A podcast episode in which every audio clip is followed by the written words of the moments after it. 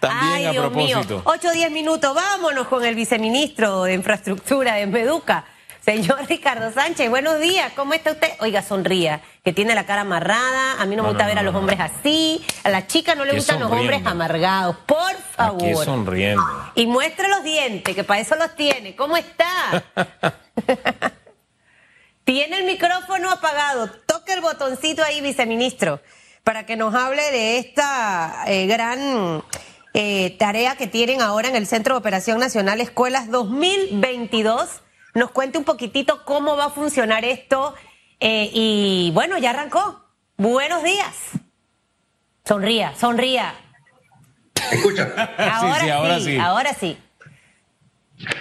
bueno, les cuento que el día de ayer el señor presidente de la República instaló el Centro de Operaciones Escuelas 2022. Ya es la continuidad, la segunda parte, ya que se instaló este año el de 2021, que tuvo como resultado de las 824 escuelas que se tenían programadas, se lograron terminar 692 y todavía estamos en reparaciones de 96 más. Eso nos llevaría a un porcentaje de rendimiento de un 90% de esas escuelas que se tenían destinadas para este año 2021 y se traspasan las que quedaron, que son alrededor de 36, para ese CON 2022 que inicia el primero de enero y el cual fue instalado el día de ayer. Ahí estaban la mayoría de los ministros del gabinete, ya que las instituciones apoyan con su personal y material para la reparación del trabajo en equipo junto con los gobernadores, las juntas técnicas en provincia, las juntas comunales y las alcaldías. Bien por la reunión de ayer, bien por ese lanzamiento, bien porque se hace con tiempo, porque la temporada seca está a la vuelta de la esquina, vacaciones, etcétera. Bueno, no hemos tenido clases presenciales, tristemente, en el país, pero en fin, eh, el punto es, ¿cuándo va a ser operativo? O sea, ¿cuándo vamos a pasar de la reunión a ver a la gente trabajando y no a última hora ya pegando y pintando cosas para que los pelados puedan entrar con el olor a pintura en el colegio? ¿Cuándo los veremos en acción? Bueno, te puedo decir que eh, todo el año se ha estado trabajando, todo el año hemos estado con las cuadrillas del Centro de Operaciones 21. Este Centro de Operaciones 22 entraría a trabajar a partir del primero, del 2 de enero. Ahí ya se va a ver personal, se va a ver gente trabajando. Eh, hay una, ya nosotros hemos logrado tener listas 1.714 escuelas que se han reparado este año a través del Centro de Operaciones y otros programas de mantenimiento. Esas escuelas ya están listas. También tenemos 113 escuelas que están en construcción en este momento. De ellas, alrededor de 50 podremos tener listas para el principio del año escolar en marzo. Son escuelas nuevas que se han reconstruido totalmente, se han hecho salones nuevos. Así que todavía nos están quedando alrededor de unas 600 escuelas pendientes para seguir evaluándolas, trabajarlas mediante el programa de mantenimiento durante el año y claro, todavía nos están quedando alrededor de 300 escuelas de difícil acceso, que esa sí nos va a costar un poco más llegar, pero tenemos ya un plan para ellas. Ahora, hasta las de difícil acceso, si nosotros comenzamos ahora, hay tiempo para desde ahora comenzar a enviar el material, etcétera. Y no es que el 2 de que, bueno, vamos a iniciar, pero tenemos que esperar que llegue el material. No. Yo supongo que este tiempo va a ser aprovechado para comprar lo que hace falta, para trasladar lo que ya se tiene. Mire, en el Estado es común cuando el propio Estado comienza a trabajar, que bueno, lo que pasa es que pusimos, pero no funciona la electricidad porque faltan los interruptores. O sea, que todo esté allí para que de verdad se proceda a trabajar desde el 2 de enero. No a que eh, eh, comiencen a hallar las cosas el 2 para que comiencen en marzo. Yo creo que por ahí es donde va el asunto, ¿no? Supongo. Sí. Hay que tener en cuenta algo, Hugo, que hay reparaciones menores, que es lo que vamos a atacar con este centro de operaciones. Llámese electricidad, reparaciones de plomería, instalaciones de baños, reparaciones de techos, pintura. Vamos a ver su acceso a internet, si tienen cancha deportiva, cómo está su cocina. Son para las escuelas que están en un estado regular y las vamos a llevar a un estado óptimo. aquellas estructuras que definitivamente requieren de una inversión mayor no se van a poder atender con este programa. Para ella tenemos el programa de inversiones que sí va a depender del presupuesto que tengamos designado, que, es limitado también, y tengo que decírtelo.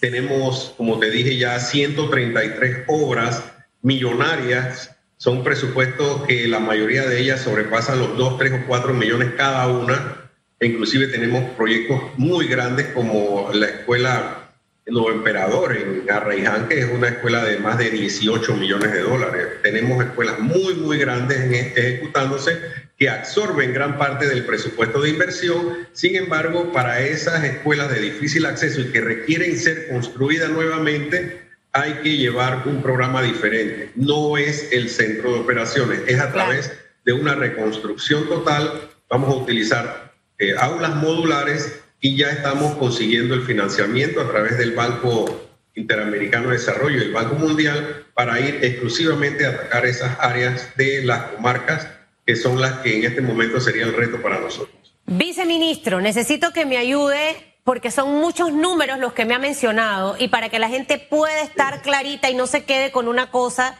que no es. Esto, yo soy la teacher, usted ahora es el estudiante. A nivel nacional, ¿cuántas escuelas en total tenemos en Panamá? 3.102. 3.102 escuelas.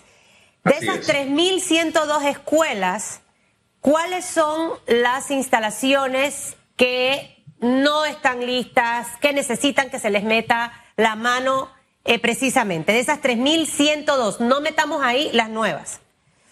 Bien, de las 3.102 tenemos 1.714 al día de hoy que ya están listas para retornar a clases. Ajá, es decir que la diferencia, hágame la resta ahí por favor, señor Famanía. Sí, que no estoy acá. 3.102 menos 1.714.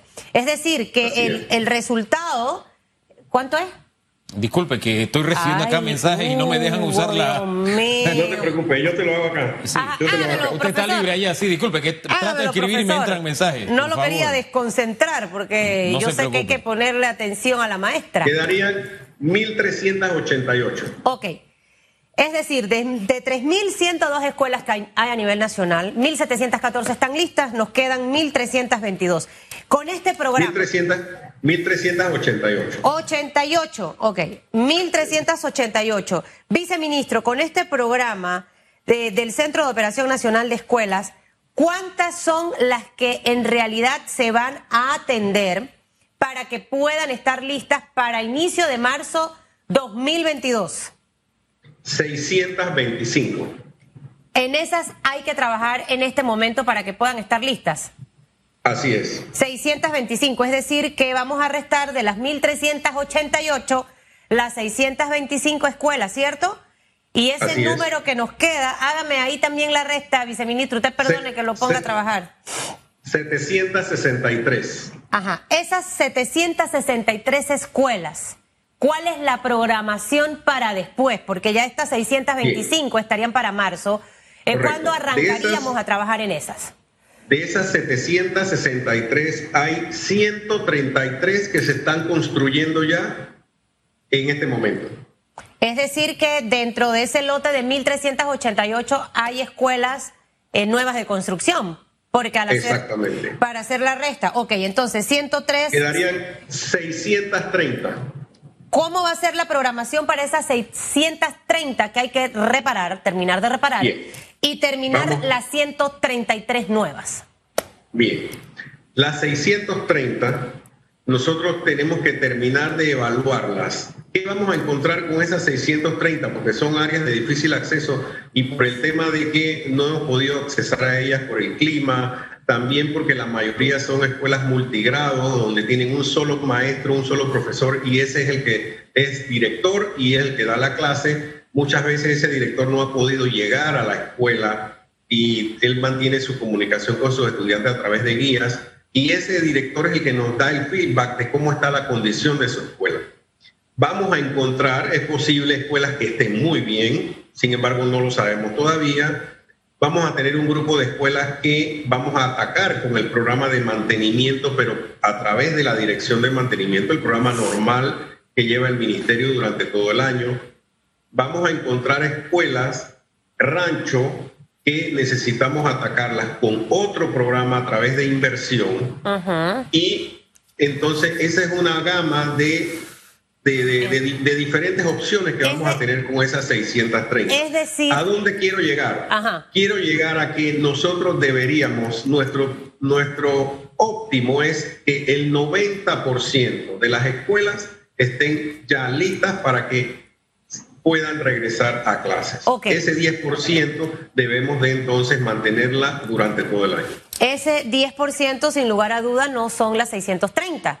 Por eso le preguntaba de estas 630 y las 133 nuevas durante el 2022, eh, se les va, con los distintos programas que me ha hablado, eh, para que la ciudadanía eh, esté clarita, se le va a atender a estas 630 escuelas que tienen trabajos y las 133 a lo largo de todo el año 2022.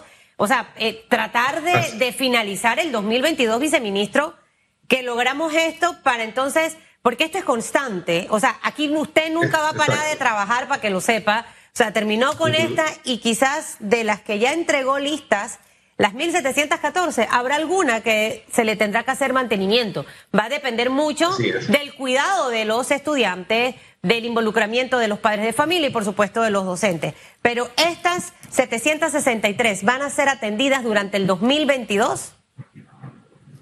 Es correcto, van a ser atendidas dentro del 2022 e inclusive de esas 630 tenemos ya para licitarlas dentro del programa de inversión del 2022. tenemos programado invertir alrededor de unas 10 escuelas para este año, incluyendo la Escuela República de Venezuela, que entraría dentro de este grupo de 630 que se van a reconstruir nuevas en el año 2022. Bueno, voy a Ah, un tema que de verdad a mí me resulta incómodo, pero hay que hablarlo. Mire, ahí está el caso de Austria. Cuarta ola, la gente va a confinamiento. Una de las cosas que no se detiene es la educación. Ahí hay un consenso nacional. Padres, docentes, autoridades, todo el mundo está consciente de que la educación no se puede paralizar. Acá tristemente no todos tienen esa conciencia. Eh, y, digo claramente, aquí hay una gremiocracia, la mayoría de la dirigencia dice, espérate, lo que pasa es que pasó una nube, entonces como pasó una nube, no puedo. Me explico. Entonces ya ellos, muchos gremios han estado diciendo, lo que pasa es que el otro año, si no están listas las escuelas, prepárense porque no vamos a dar clase. Ya lo han dicho.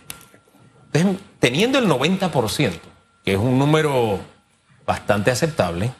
Mi pregunta es, ¿ustedes han conversado con los gremios docentes? Porque pueden decir, espérate, como el 10% no está listo, no comenzamos clase. Y siguen castigando al presente y al futuro de este país. No a un gobierno, no a nadie, al presente y al futuro del país, a quienes castigan con esta actitud. Pero, dígame, ¿ya han conversado con ellos? Porque de pronto el 90% no está listo y dicen, no, nos falta el 10%, no vamos. Sí, nosotros tenemos conversaciones permanentes con los gremios, inclusive hay una mesa bilateral en donde la ministra con todo su equipo mensualmente le rinde un informe de todos los avances que hace el ministerio, no solamente en el tema de infraestructura, sino en conjunto toda la acción que hace el Ministerio de Educación y ellos están enterados. Nosotros estamos seguros de que la mayoría de los docentes van a estar de acuerdo en retornar a clase y van a estar el primer día de clase atendiendo a sus alumnos. Puede haber una minoría, es cierto, esto ha sido tradicional durante todo, toda la vida de este país, en donde hay gremios pues, que siempre están buscando beligerancia y buscan algunos temas que quizás les convenga para mantenerse en la palestra. Sin embargo, estamos conscientes y seguros de que la mayoría de los educadores en este país van a acudir al llamado de las clases presenciales.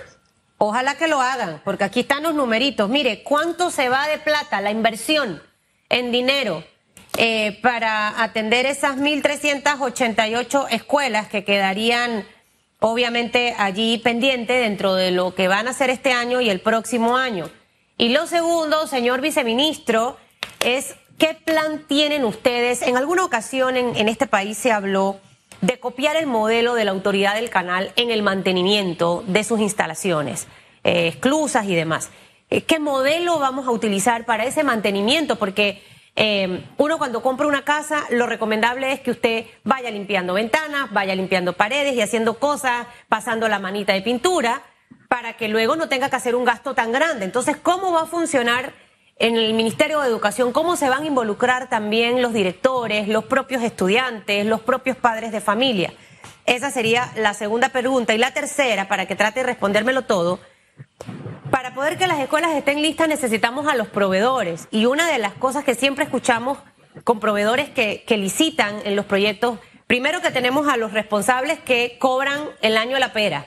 Un sistema demasiado burocrático y sabemos que no depende básicamente de Meduca, pero esto también espanta a los proveedores que puedan quizás hacer ese trabajo. Y por otro lado tenemos a proveedores irresponsables que de hecho hasta se les da adelanto y no terminan las obras, ¿no? ¿Cómo van a manejar también esa parte? Esas tres cositas. Muy bien, interesante. Mira, nosotros cuando iniciamos esta gestión y que nos percatamos de que el mantenimiento se hacía solamente en la época de verano, hicimos un cambio de estrategia. Se propuso, se, se propuso que el mantenimiento fuera durante todo el año, independientemente de que estuvieran los estudiantes allí porque de esa manera nos aliviaría un poco la presión para los años, los meses de verano, que es donde entraríamos a través de una operación un poco mayor, pero siempre hay que estar dándole el mantenimiento durante todo el año a las instalaciones. Segundo, a cada director se le está entregando un manual de mantenimiento que él debe de revisar con su personal administrativo y su personal que él tenga ahí de, de trabajadores manuales que puedan revisar las boyas de los baños, que puedan revisar los interruptores, que puedan revisar y cambiar una luz, no que venga una persona de la sede para que vaya a cambiarle un foco a una escuela, etcétera. Un manual para que durante todo el año él pueda darle ese mantenimiento, porque los daños empiezan con muy poco un, baño empieza con una, un corky que se le daña, luego una llave, lo cierras, luego se daña el segundo, vuelve y ya cierras todo el baño, ya dentro de tres o cuatro meses ya tengo todos los inodoros dañados. Entonces, si no le damos ese mantenimiento, no va, nos va a costar mucho más tratar de mantener las escuelas en buen estado. Lo tercero, el tema de los proveedores, es cierto, tenemos esa dificultad, hay proveedores que no, inclusive no participan en los actos públicos, sin embargo, nosotros hemos previsto esa situación y le hemos transferido recursos a través del fondo FESE a las escuelas para que ellos también puedan ir comprando ese material a través de los procesos que son un poco más, más flexibles por la cantidad eh, de materiales que ellos compran y puedan ir abasteciendo la escuela del material que requieren durante el año para darle el mantenimiento a esa escuela.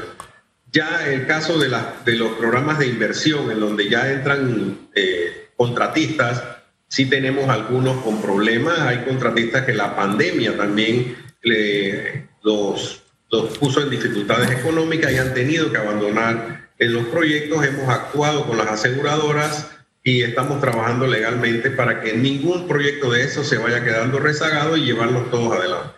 Fíjese que me acaba de recordar, Susan, y usted con su respuesta, la semana pasada hablábamos sobre esa situación. El sector construcción, contratistas, empresas que no han recibido el pago por el trabajo que han hecho, que no pueden comenzar a trabajar porque no han recibido el pago por el trabajo que han hecho. Y que no sé, a mí me parece una solución sencilla. Hombre, se habló de 717 proyectos detenidos a nivel nacional en el tema construcción Hombre, págale al que está trabajando. En vez de comenzar que si la fianza, que si contratar una nueva empresa, que si la empresa se puede salvar, oye, págale lo que ha hecho para que eh, vuelva la contratación, se comience a mover la, la, economía. Me parece una solución tan simple, pero cuando hice el comentario hace una semana me decían, no, te enfrentas a una, no burocracia, a una burocracia para que te paguen no lo que tienes que hacer o para que te adelanten el pago, sino lo que ya has hecho, que de verdad uno siente el deseo de colgar los guantes. ¿Hay alguna forma en el Ministerio de Educación, está utilizando alguna fórmula para, hombre, sentarse, buscar una, como decía mi abuela, hablando se entiende la gente, buscar una forma de que estas pequeñas empresas, contratistas, etcétera, etcétera, puedan seguir trabajando, oiga, y lo que invirtieron, lo que gastaron, oiga, se les pague, en vez de buscar otras soluciones largas, extensas, que si la fianza, que si no sé qué, que si le das el contrato a otra empresa, etcétera, que a todo eso se están enfrentando señor viceministro, o por lo menos es lo que nos hicieron saber a raíz del comentario que hicimos la semana pasada. Sí, mira Hugo, eh, muy acertado tu comentario. Sin embargo, eh, tú sabes que nosotros manejamos fondos públicos. Los fondos públicos están eh, auditados y tienen un manejo muy burocrático, todo con el fin de que se lleven las cosas como deben de ser. nosotros no podemos hacer más de lo que la ley nos permite y hay un proceso que tenemos que cumplir. Eso con respecto al trámite para los pagos, que sí es cierto, hay burocracia, se dilatan, pero el contratista, en, por lo menos en el que trabaja en Meduca, sabe que si hay algo de atraso, él debe de asumir eh, esos costos que al final pues también lo asume el gobierno, pero tiene la garantía de que vamos a pagar. Por lo menos nosotros en esta administración no hemos quebrado, como quien dice, y que se daba por mucho tiempo a empresarios. El, el gobierno anterior eh, o, o administraciones anteriores se daba el caso de que la empresa quebraba porque no le pagaban. Aquí tenemos la garantía de que estamos pagando y, y muestra de ello es que hemos levantado los proyectos que inclusive estaban detenidos por falta de pago. Nosotros cuando entramos pagamos más de 84 millones de dólares que se le adeudaba a proveedores y, los, y los, por lo tanto los proyectos estaban detenidos. En este momento los proyectos que han sido detenidos por alguna situación no ha sido por la falta de pago, sino ha sido por que la pandemia ha ocasionado problemas financieros a la empresa y que le ha imposibilitado continuar y ellos pues han tenido que dejar esos proyectos y las aseguradoras son las que entonces responsablemente toman el proyecto a través de otros proveedores. Algo hay que hacer allí, definitivamente que sí, también con las empresas que a veces no cumplen eh, el Estado y el país no puede seguir perdiendo dinero. ¿Sabe qué no me dijo? El número total de inversión, señor viceministro. ¿Cuánto es el monto de presupuesto asignado para esas 1.714 escuelas? Eh, perdón, las, bueno, del total, las 3.102, eh, las 1.388 que quedan pendientes de reparación o construcción de las nuevas entre el 2021 y 2022. ¿Cuánto se está destinando para eso? Muy bien, buena pregunta. Mira, el, Centro de Operaciones 2022 va a requerir 2.2 millones de dólares para atender esas 625 escuelas, ya que son trabajos menores. Sí. Sin embargo, para esas 133 escuelas y poder terminar la mayoría de ellas en este año, vamos a necesitar alrededor de 80 millones de dólares. En este momento el presupuesto no lo tenemos muy claro porque todavía no se nos ha, llegado, pero no va a alcanzar ese monto. Por eso es que tenemos que recurrir a traslados de partida. Casualmente el día de hoy a las 12 tenemos un traslado de partida para reforzar los pagos a proveedores de los proyectos de inversión que se están ejecutando en este momento y así sucesivamente durante el año nos están transfiriendo ya sea de ahorros internos del ministerio o transferencia de otros ministerios que no han ejecutado y podamos eh, pagarle las cuentas que tenemos pendientes a esos proveedores. Qué cosa que la Asamblea de Seguros sí ejecutó todo su presupuesto, porque si no, no trae, no trae viceministro. Esto lo digo yo, yo, yo soy la bruja. Porque es, así. Si una institución no, no, ha ejecutado su presupuesto, hacemos un traslado de partida. Pero no ve, los señores diputados, ellos sí han ejecutado su presupuesto, es más, fueron a entregar laptops y todas esas cosas. Así que ahí ve, no les va a tocar plata de esa, pero ojalá que salga la plata, 80 millones para esas 133 eh, escuelas y me imagino que están las 630 también allí en esos 80 millones. Así es, sí, así es. Mira, te puedo dar unos números muy, muy corra, Corra, que se nos fue el tiempo. Tiene 30 segundos. Por favor. Nosotros, en este momento, esta administración, para el inicio del año escolar, va a entregar 1.006 aulas nuevas a las diferentes comunidades educativas a través del programa de inversión. Son 1.006 aulas que no estaban, son escuelas nuevas que hemos estado haciendo y hemos remodelado más de 753 eh, aulas a nivel nacional dentro del programa de inversión. Es un número muy, muy interesante, cosa que antes no se daba, solamente se reparaba, ahora estamos haciendo nuevas. Esas entran en las 1714, ¿no? Que están es Correcto. Ministro, ya yo me tengo la radiografía de los números. Yo, yo era brillante en la escuela. Por eso que estas son aulas adicionales a las escuelas, aulas que se le han hecho nuevas.